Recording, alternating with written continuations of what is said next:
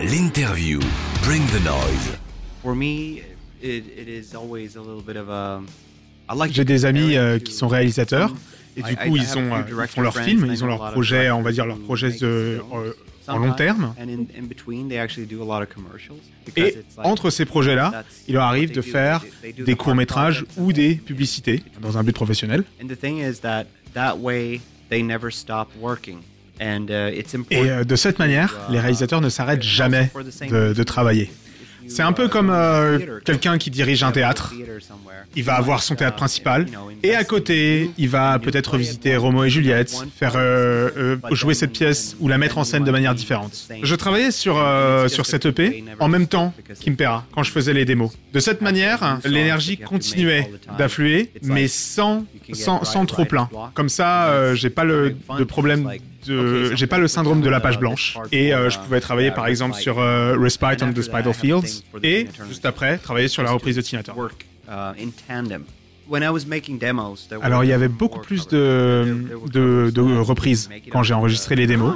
Et pendant un moment, j'ai même pensé à en faire un album. Et, de- et, euh, du coup, s'il était resté en tant que tel, il aurait pas mal ressemblé à nos précédents EP, avec des morceaux qui viennent vraiment d'horizons différents et qui sont de genres vraiment divers. Alors, euh, mais il se trouve que Impera était déjà un album qui était très varié, qui avait euh, beaucoup d'in- d'in- d'influences et qui est dans plusieurs directions différentes. Bien que ce soit quand même un, un tout et qui soit euh, un tout qui est cohérent. Il se trouve que cette EP a été enregistrée en 2021, juste après Impera, et d'une certaine manière, c'est une, une, une, ré- une réaction à Impera. Je voulais quelque chose de plus euh, direct, de plus, de plus rock'n'roll.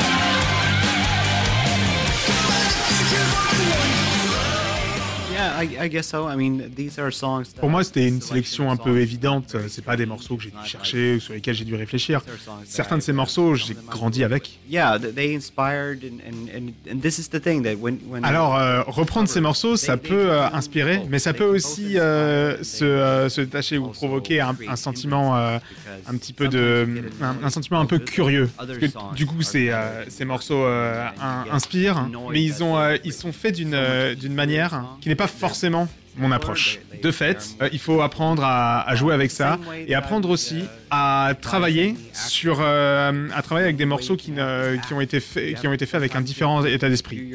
C'est ce qu'on peut dire par exemple à un, à un acteur. On peut demander à un acteur de pour euh, le meilleur moyen de, de jouer, c'est simplement de jouer.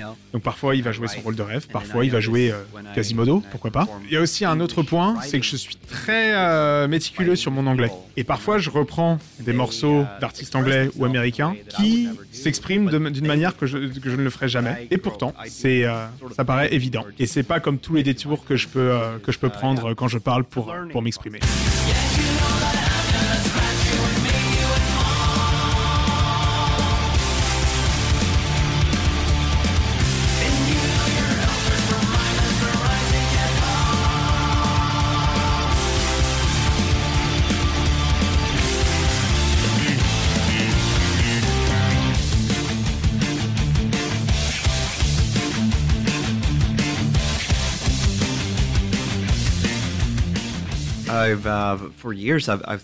Ça fait des années que je me dis que ce morceau, il serait parfait à reprendre pour Ghost. That song came out when I was, uh, uh, definitely a music fan. So I, I remember. Quand ce morceau est sorti, moi j'étais déjà fan de musique, donc je me, je me souviens très bien de la réaction qu'il a suscité.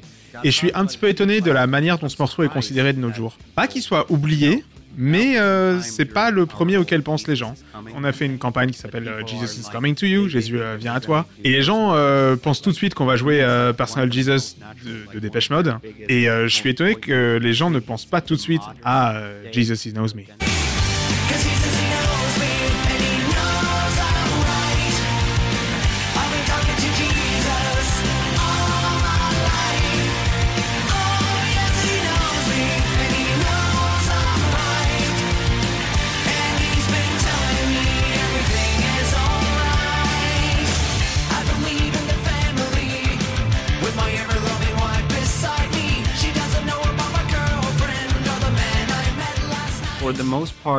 Alors, euh, pour la plupart, je dirige les idées, mais je suis pas moi-même l'artiste qui va créer euh, les décors. And um, each Et chaque décision est le fruit euh, à la fois d'expérience, mais aussi de, euh, de questions pratiques. Il faut être capable de, de réaliser ces idées et de les, et de les faire rentrer dans tout un décor euh, physique et donc limité. and that is now what's going to differ. Uh, the first part of the Et du coup, euh, cette euh, tournée à Impera, on a en partie reconstruit euh, le décor parce qu'en fait, on doit alterner d'un décor à l'autre. C'est-à-dire que quand on joue sur une date, la date suivante, la, la scène de la date suivante commence déjà à être installée. C'est ouf. Ça fait partie des changements pratiques qu'on met en place pour euh, le re-Impera Tour. So therefore, we had to go back to the drawing table. Et de cette manière, vu qu'on est obligé de, de tourner avec deux décors similaires, il faut les repenser, les redessiner et éventuellement corriger euh, certaines euh, erreurs ou imprécisions qui, euh, qu'il y avait dans le précédent. I've had so many ideas. Alors, j'ai plein d'idées qui ont été repoussées et c'est euh, c'est assez frustrant. Euh, je le dis un peu euh, à la blague, mais pas complètement. Mais euh, ce que tu vois sur la scène euh, pendant un concert de Ghost, c'est une version réduite de ce que j'avais en tête.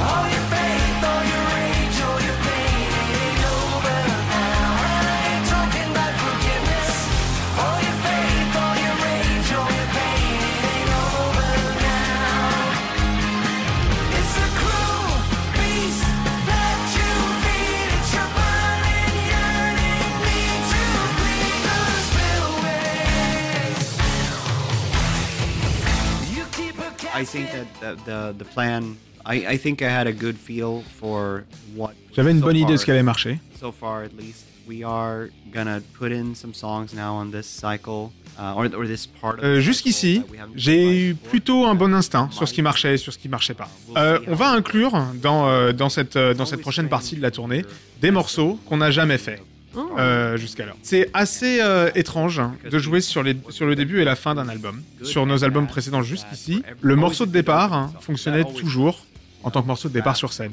Kaisarion pour Impera, euh, Rats pour euh, Prequel, euh, Spirit pour Meliora et les autres d'avant. Ça a toujours été un peu plus compliqué sur le morceau final. On va voir ce que ça donne sur cette tournée.